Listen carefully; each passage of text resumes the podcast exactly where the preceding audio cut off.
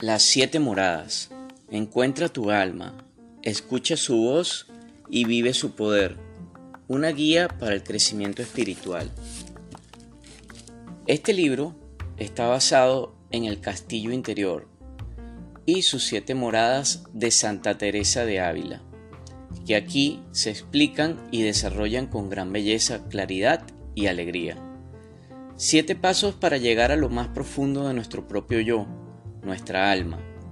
Santa Teresa, una mujer espiritual que escribió un magnífico manual práctico, es para Caroline también la mujer que le salvó la vida, que despertó su corazón y la colocó en la senda inacabable y atemporal del esfuerzo personal.